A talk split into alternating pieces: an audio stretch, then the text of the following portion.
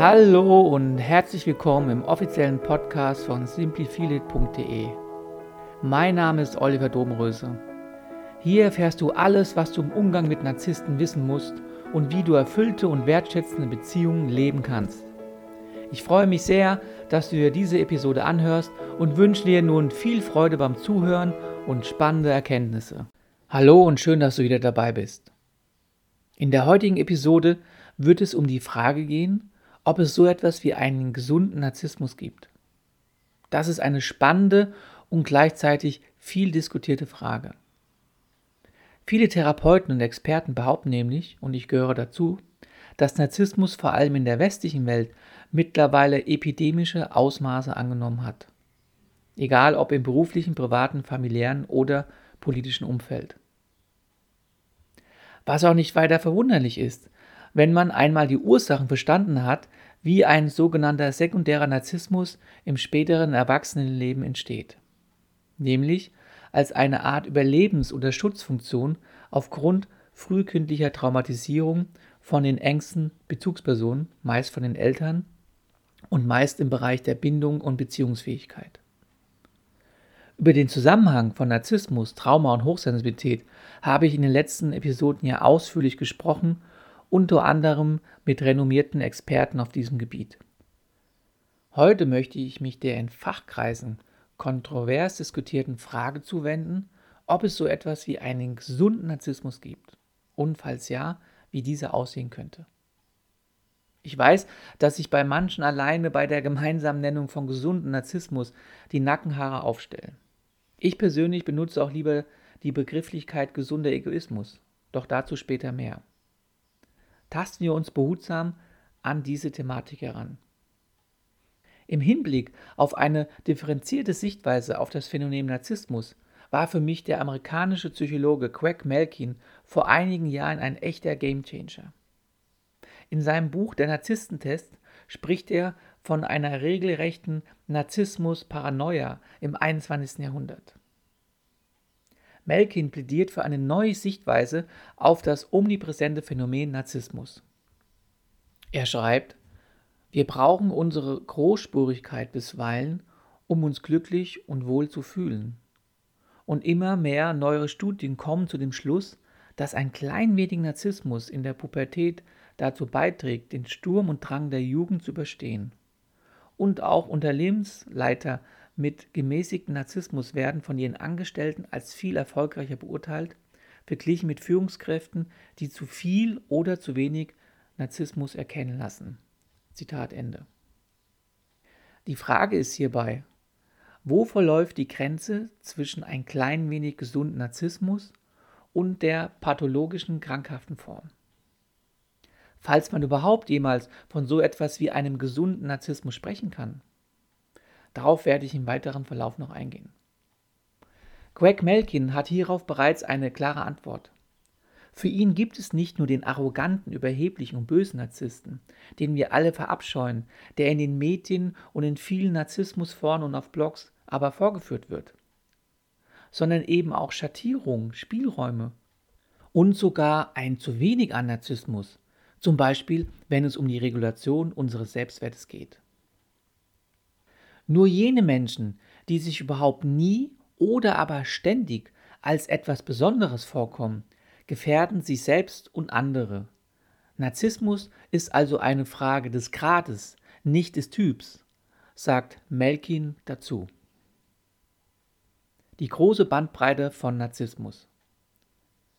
Bevor wir uns nun die unterschiedlichsten Erscheinungsformen von Narzissmus anschauen, halte ich es für sehr wichtig, den gängigen Begriff Narzissmus von einer ausgeprägten narzisstischen Persönlichkeitsstörung im Sinne des diagnostischen und statistischen Leitfadens psychischer Störungen zu unterscheiden. Dieses Klassifikationssystem wird von jedem Psychotherapeuten zur Diagnose einer narzisstischen Persönlichkeitsstörung herangezogen. Also jedem Grad von Narzissmus, den man mit Fug und Recht als krankhaft oder in seiner schlimmsten Form sogar als furchterregend bis boshaft bezeichnen kann. Diese Menschen klammern sich zwanghaft und verzweifelt an ihre Grandiosität und ihren Sonderstatus. Sie sind vollkommen mit ihrem aufgeblähten Ego und ihrem idealisierten Selbstbild identifiziert. Sie können von dem ständigen Kreisen um sich selbst nicht mehr ablassen und daher wenig bis gar keine Fürsorge und Aufmerksamkeit für ihr Umfeld aufbringen. Nur in solch einer ausgeprägten Form spricht ein Therapeut von einer narzisstischen Persönlichkeit, die dann behandlungsbedürftig wird, sobald der Betroffene selbst oder sein Umfeld zunehmend unter den Verhaltensweisen leidet. Im weiteren Verlauf ist es mir wichtig, hier immer wieder genau zu differenzieren und die Unterschiede zu benennen. Damit möchte ich einem Trend entgegenwirken. Weil allzu oft passiert es nämlich, dass wir unserem Umfeld Menschen mit vermeintlich narzisstischen Zügen entdecken und ihnen sofort den Stempel Narzisst aufdrücken. Es ist fast eine Art von Volkssport geworden, weil der Begriff Narzisst aus dem therapeutischen Kontext so durch ständige Medienberichte ins öffentliche Bewusstsein gerückt wurde. Ja, ich gestehe, auch ich bin diesem Volkssport in den letzten Jahren schon erlegen. Doch mit dieser schnellen Etikettierung erhöhen wir uns automatisch gegenüber der anderen Person. Wir verhalten uns also im besten Sinne narzisstisch, nämlich überheblich. Übrigens ist es unter Narzissten sehr beliebt und häufig anzutreffen, Personen, die es in Anführungszeichen wagten, einen zu kritisieren, als kranke und unverbesserliche Narzissten zu bezeichnen. Ein geschickter Schachzug, um von sich selbst und dem eigenen Narzissmus abzulenken. Wie wir aber noch sehen werden, entspricht diese schnelle Stigmatisierung nicht einer korrekten Beschreibung des Phänomens Narzissmus da es nämlich durchaus Formen eines gesunden für sich Einstehen gibt, egal was die anderen erstmal denken. Was übrigens gerade für hochsensibel veranlagte Menschen immens wichtig ist. Zurück zum behandlungsbedürftigen Narzissmus. Um im Sinne des therapeutischen Klassifikationssystems DSM von einer narzisstischen Persönlichkeitsstörung zu sprechen, müssen mindestens fünf der folgenden Kriterien erfüllt sein. Erstens die Betroffenen haben ein grandioses Verständnis der eigenen Wichtigkeit. Sie übertreiben zum Beispiel ihre Leistungen, Talente oder erwarten ohne entsprechende Leistung von anderen als überlegen anerkannt zu werden. Zweitens, sie sind stark von Fantasien über grenzenlosen Erfolg, Macht, Brillanz, Schönheit oder idealer Liebe eingenommen. Drittens, sie glauben von sich besonders und einzigartig zu sein. Deshalb sind sie überzeugt, nur von anderen besonderen oder hochgestellten Menschen verstanden zu werden oder nur mit diesen Kontakt pflegen zu müssen. Viertens. Sie benötigen exzessive Bewunderung. Fünftens. Sie legen ein hohes Anspruchsdenken an den Tag. Das bedeutet, dass sie die übertriebene Erwartung haben, dass automatisch auf die Erwartung eingegangen wird oder dass sie besonders günstig behandelt werden. Sechstens. Sie verhalten sich in zwischenmenschlichen Beziehungen ausbeuterisch, das heißt, sie nutzen andere aus, um ihre eigenen Ziele zu erreichen. Siebtens. Sie zeigen einen Mangel an Einfühlungsvermögen. Das heißt, sie sind nicht bereit, die Gefühle oder Bedürfnisse anderer zu erkennen, zu akzeptieren oder sich in sie hineinzuversetzen. Achtens. Sie sind häufig neidisch auf andere oder glauben, andere seien neidisch auf sie. Neuntens. Sie zeigen arrogante, hochmütige Verhaltensweisen oder Ansichten. Erst wenn mindestens fünf dieser neun Kriterien bei einem Klienten beobachtbar oder feststellbar sind, stellt ein Psychotherapeut die Diagnose narzisstische Persönlichkeitsstörung. Verhaltensweisen und Charaktereigenschaften eines ausgeprägten Narzissten. Schauen wir uns als nächstes die Eigenschaften eines extremen Narzissten an, der die eben genannten Kriterien erfüllt. Er ist laut, aufgeblasen und leicht zu erkennen. Jeder kennt ihn und viele leiden unter ihm. Er ist der Typ Narzisst, der in den Medien meist dargestellt wird. Der karrieregeile Manager, der mit dem geleasten Porsche 911 auf seinen Parkplatz direkt vor dem Firmeneingang fährt. Getreu dem legendären Sparkassenwerbespot Mein Haus, mein Auto, meine Frau. Er prahlt mit seinen Besitztümern, Verdiensten und Erfolgen, die bei genauerem Hinsehen oftmals aber nichts als Luftschlösser sind. Er lügt, intrigiert und manipuliert, um auf der Karriereleiter weiter aufzusteigen. Er benutzt andere Leute und deren Verdienste, um sich in einem besseren Licht dastehen zu lassen. Bei jeder Gelegenheit sucht er den Mittelpunkt. Er benötigt diese Aufmerksamkeit wie ein Fisch das Wasser. Er ist süchtig nach Aufmerksamkeit und Anerkennung von außen und nimmt dabei keinerlei Rücksicht auf die Bedürfnisse von anderen. Es gibt viele prominente Beispiele aus Politik, Sport, Musik, Kunst, Wirtschaft. Überall dort, wo es um einen großen Auftritt geht und der Narzisst im Rampenlicht steht. Donald Trump, Silvio Berlusconi, Cristiano Ronaldo, Klaus Kinski oder Steve Jobs, um nur einige bekannte und ziemlich offensichtliche Beispiele zu nennen. Der Grad des Narzissmus hängt entscheidend von der Fähigkeit der Selbstregulierung und der Eigenreflexion beim Betroffenen ab. Nicht nur in großen Betätigungsfeldern wie Politik oder Wirtschaft treffen wir auf Narzissten, sondern allen voran im alltäglichen Leben. Der selbsttätige Kollege, der aufgeblasene Nachbar, der selbstsüchtige Partner. Ich bin mir sicher, du wirst in deinem Umfeld solche Menschen kennen. Damit es aber nicht wieder zu der vorschnellen Etikettierung Narzisst kommt, schauen wir uns als nächstes an, welche Instrumente und Taktiken ein ausgeprägter pathologischer Narzisst anwendet. Das wirklich perfide an der extremen Form von Narzissmus ist, dass es durchaus so sein kann, dass der Narzisst als solcher für lange Zeit nicht zu erkennen ist. Ein ausgeprägter Narzisst ist ein wahrer Meister des Schauspiels, der aufgesetzten Masken, der vorgetäuschten Gefühle und vor allem der diversen Macht- und Manipulationsinstrumenten. Dabei kann er blitzschnell seine Taktik ändern und variieren. Wie ein Chamäleon kann er sein situatives Verhalten ändern, sich den Begebenheiten anpassen. Er benutzt andere Menschen für seine Zwecke. Er sieht sie eher als Objekte, als eigenständige Menschen mit eigenen Gefühlen, Anschauungen und Werten. All dies setzt ein Narzisst ein, um sich seines nicht vorhandenen Wertes sicher zu sein, keine Kritik oder Ablehnung zu erfahren da diese ihn in seinen Grundfesten erschüttern würde. Ein weiteres, oft angewendetes Mittel ist die permanente Abwertung von anderen. Ein Narzisst kann es nicht ertragen, wenn andere mehr Erfolg, Ansehen oder Anerkennung erhalten. Nun aber zurück zu der Frage, ob es so etwas wie einen gesunden Narzissmus geben kann und falls ja, was diesen auszeichnet. Hier kommen wir nun zu der Narzissmus-Spektrum-Skala, die von dem bereits erwähnten Psychologen Craig Melkin mit anderen Kollegen entwickelt und getestet wurde. Diese Skala erlaubt eine Abstufung zwischen Extrem-Narzissmus auf der rechten Seite und einem an Selbstverleugnung grenzenden Mangel-Narzissmus auf der linken Seite. Eine Bandbreite, die sich von 1 bis 10 erstreckt, wobei 1, linke Seite, einen absoluten Mangel an Narzissmus und 10, rechte Seite, eine pathologische Form von Narzissmus darstellt.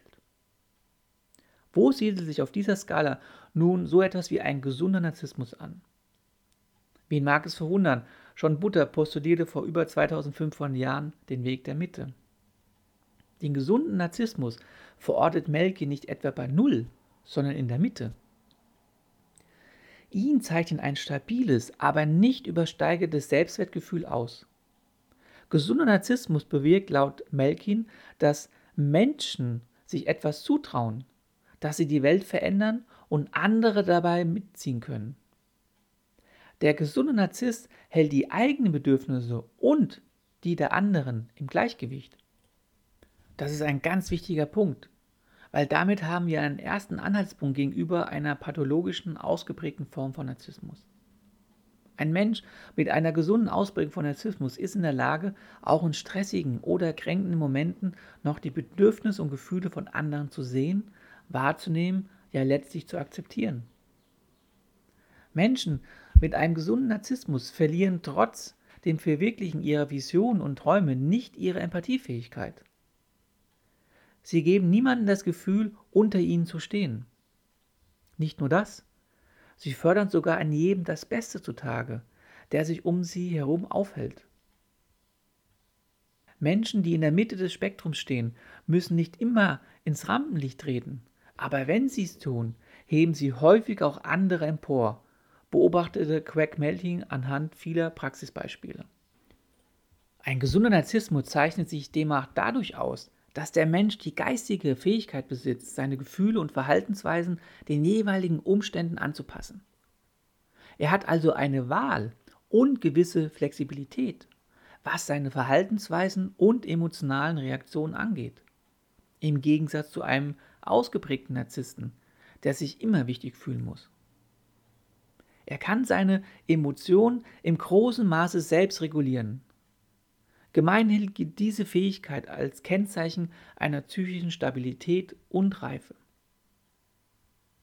Menschen in der Mitte des Spektrums haben gelernt, emotionale Enttäuschungen hinzunehmen, ohne dabei das Vertrauen in andere zu verlieren, was für eine narzisstische Persönlichkeit nahezu unmöglich ist. Auch nach einer Enttäuschung können sie sich anderen Menschen weiterhin mit ihren Gefühlen anvertrauen, um Hilfe, Zuwendung und Verständnis bitten. In sich tragen sie das sichere Gefühl, dass jemand da ist, wenn sie es brauchen. Egal, was ihnen widerfuhr, sie wussten, dass sie geliebt wurden, zum Beispiel von ihren Eltern. Nur aus diesem Gefühl einer haltgebenden Liebe und sicheren Bindung heraus können sie auch für andere da sein. Nur aus dieser inneren Heimat heraus konnten sie die Flügel für ihre Träume und Ambitionen ausbreiten.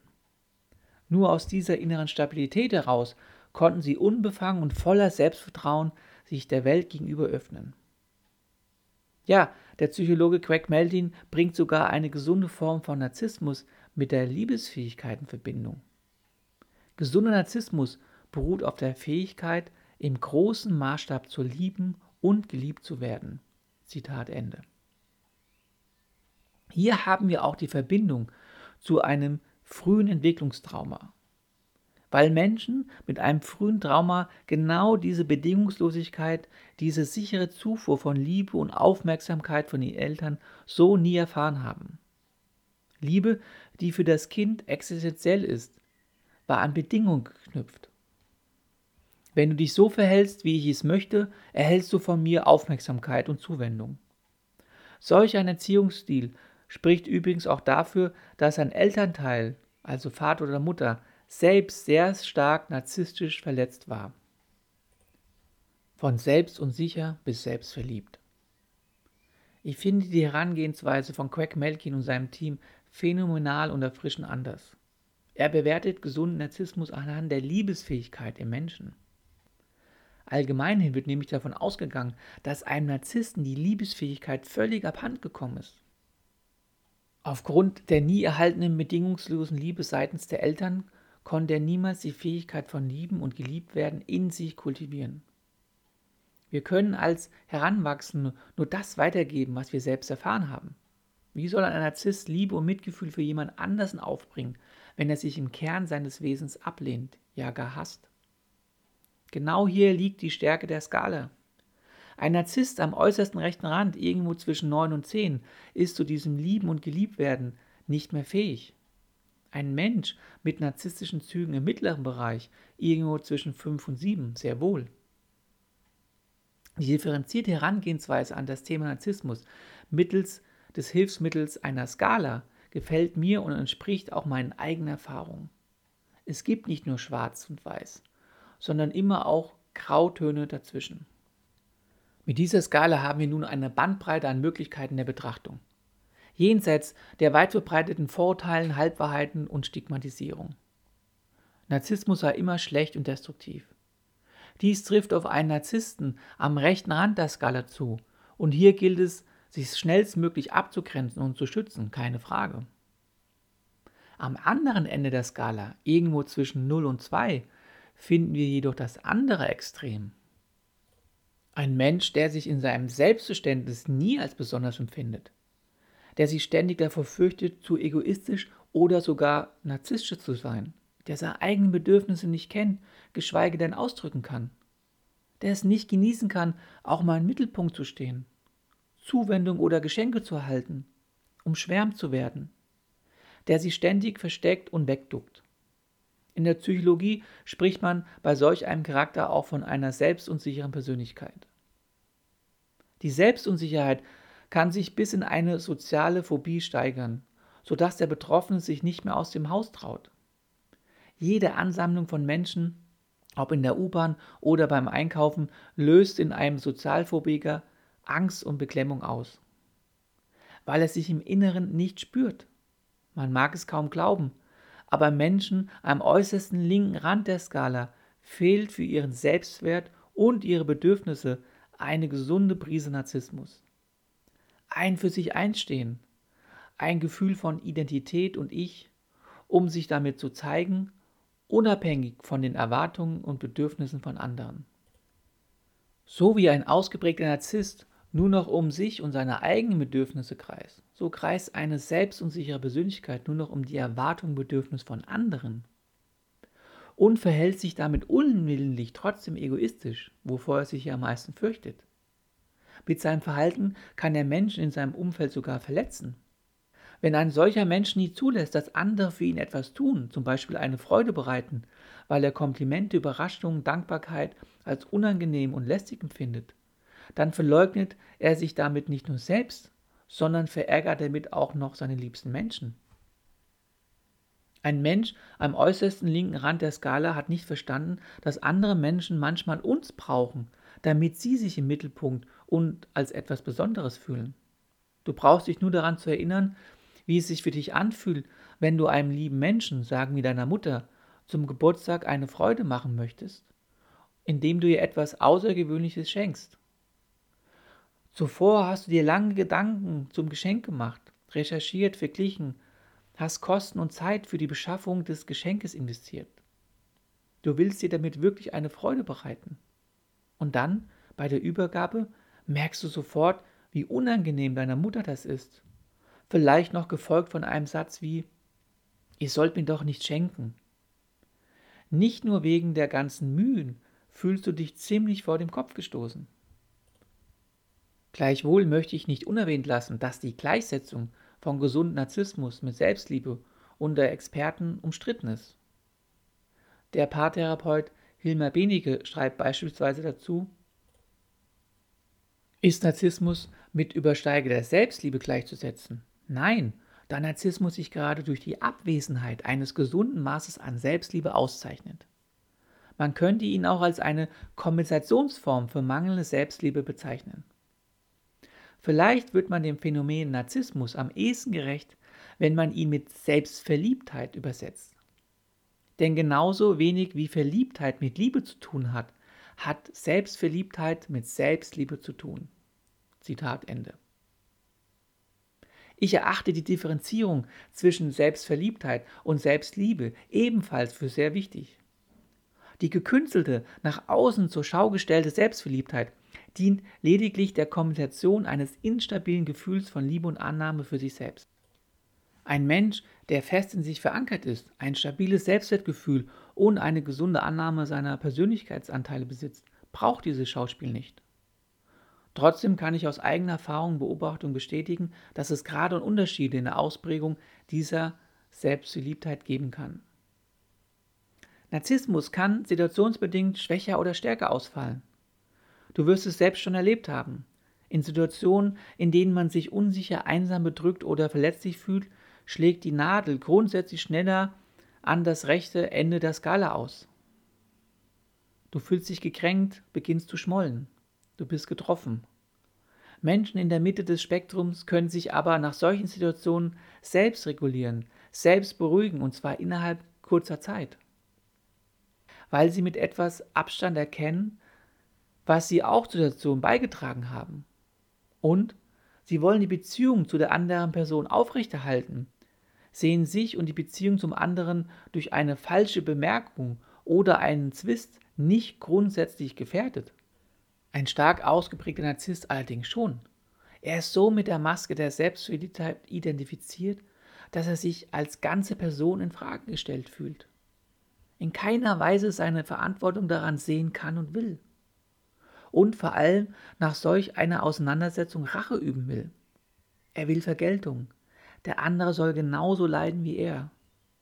Dafür ist er bereit, auch die Beziehung oder im Extremfall sogar die andere Person zu zerstören. In seinem System gibt es keinen Spielraum und keine Selbstregulation der Gefühle mehr. Nur entweder oder. Menschen mit narzisstischen Anteilen in der Mitte der Skala spüren sehr wohl noch ein Gefühl von angemessener Selbstliebe und Selbstwirksamkeit in sich. Sie sind zwar auch gekränkt, wütend, eingeschnappt, aber sie können sich nach einiger Zeit entschuldigen, beruhigen, suchen das versöhnliche Gespräch, haben Einsicht in ihr Fehlverhalten, ohne dabei auch den Anteil des anderen zu übersehen. Das Streben nach Selbstliebe und Selbstverwirklichung. Selbstliebe definiert sich als das uneingeschränkte Annehmen deiner selbst in Form eines bedingungslosen Ja zu dir und ist eine wichtige Voraussetzung für die Beziehung zu anderen Menschen und zur Welt. Daher lässt sich Selbstliebe auch klar von der Selbstverliebtheit eines Narzissten abgrenzen. Denn während ein Narzisst nur an sich selbst denkt und dabei mitunter über Leichen geht, ist ein sich selbst liebender Mensch stets darum bemüht, sein Ich, seine Wünsche, Gefühle und Bedürfnisse mit seinem Umfeld in Einklang zu bringen. Einem extremen Narzissten geht der Eigennutz vor Gemeinwohl immer. Wenn er liebt, dann nur, um selber geliebt zu werden. Von daher ist es nicht zutreffend, von Selbstverliebtheit zu sprechen, sondern eher von einer guten Portion Selbstliebe, wenn du an dich und deine Bedürfnisse denkst, diese mit deinem Umfeld in Einklang bringen möchtest, auch wenn du dabei einmal keine Rücksicht auf die Wünsche und Bedürfnisse deines Umfelds im ersten Moment nimmst. Gleichwohl ist es auch in unserem ureigenen Interesse, wenn es Menschen um uns herum gut geht. Es kommt eben auf das rechte Maß an. In einem Satz, wenn man für sich sorgt, Komplimente und nette Gesten von anderen annehmen kann, seine Bedürfnisse kommuniziert, sagt, was man will, können wir aus meinem Verständnis heraus von einem gesunden Grad von Narzissmus sprechen oder einer angemessenen Art von Selbstliebe.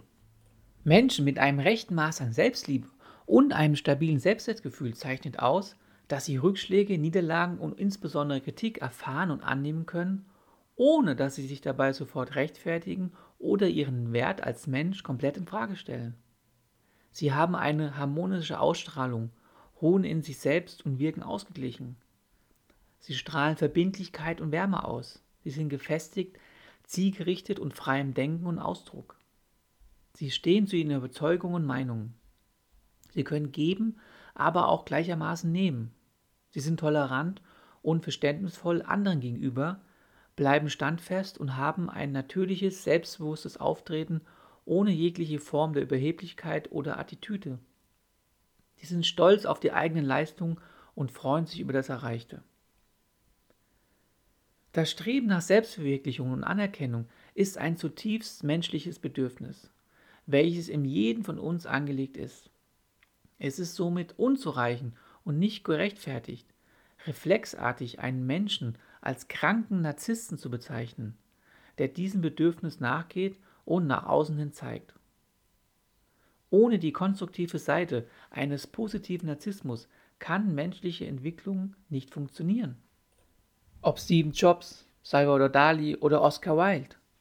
Allen war eine gehörige Portion Narzissmus gemein, gleichwohl aber auch eine unbändige Schaffenskraft und Kreativität. Als Erfinder und Künstler waren sie bahnbrechend als Menschen meist anstrengend bis destruktiv. Die Geschichte der Menschheit hat jedoch gezeigt, dass es solcher Typen bedarf. Der Motor jeder Entwicklung, Leistungsfähigkeit, Widerstandskraft, Kreativität wird durch einen gewissen Grad an Grandiosität, Selbstüberschätzung und auch Selbstverliebtheit angetrieben, um echten Fortschritt entstehen zu lassen. In dieser Episode ging es mir darum, dir ein profundes Verständnis von so etwas wie einem gesunden Narzissmus zu vermitteln und dich gleichzeitig dazu zu ermutigen, deine eigenen narzisstischen Anteile zu erforschen und allgemein das Wort Narzissmus in einem positiveren oder differenzierteren Licht erscheinen zu lassen. Ebenso wollte ich aber auch eine klare Unterscheidung zwischen Selbstliebe und Selbstverliebtheit treffen. Ich hoffe, das ist mir gelungen und ich konnte dir damit auch zeigen, wie wichtig das Konzept der Selbstwirksamkeit und einer gesunden Art von Egoismus, von für sich selbst sorgen, für dein Wohlbefinden und dein Wirken in der Welt ist. Falls du Unterstützung auf dem Weg zu mehr Selbstliebe und Akzeptanz benötigst, dann kann ich dich auf diesem Weg als erfahrener Coach ein Stück weit begleiten. Buche dazu einfach ein kostenloses Vorgespräch mit mir, in dem wir beide herausfinden, ob es zwischen uns beiden passt und ich dich bei der Kultivierung eines gesunden Selbstwertes und den damit verbundenen Auflösen von begrenzenden Glaubenssätzen für eine gewisse Zeit begleiten kann. In der Beschreibung findest du einen Link zur Buchung des kostenlosen Erstgesprächs. Für heute vielen Dank für deine Aufmerksamkeit und bis zum nächsten Mal. Dies war eine weitere Folge zur Stärkung deines Umgangs mit Narzissten. Danke, dass du bis zum Ende drangeblieben bist. Wenn dir die Tipps im Umgang mit Narzissten geholfen haben, freue ich mich auf deine Bewertung auf iTunes. Wenn du Lust hast, dich hier aktiv zu beteiligen, dann kannst du mir einfach eine E-Mail mit einem Themenwunsch schreiben. Falls du keine Episode mehr verpassen willst, abonniere gleich den Podcast auf iTunes oder Spotify. Für ein besseres Verständnis im Umgang mit Narzissten in Beziehungen lade dir jetzt mein Handbuch für Partner von Narzissten herunter. Den Link dazu findest du in der Beschreibung. Herzlichen Dank nochmal fürs Zuhören. Ich freue mich schon, dich in der nächsten Episode begrüßen zu dürfen. Bis dahin mach's gut, hab eine gute Zeit, dein Oliver.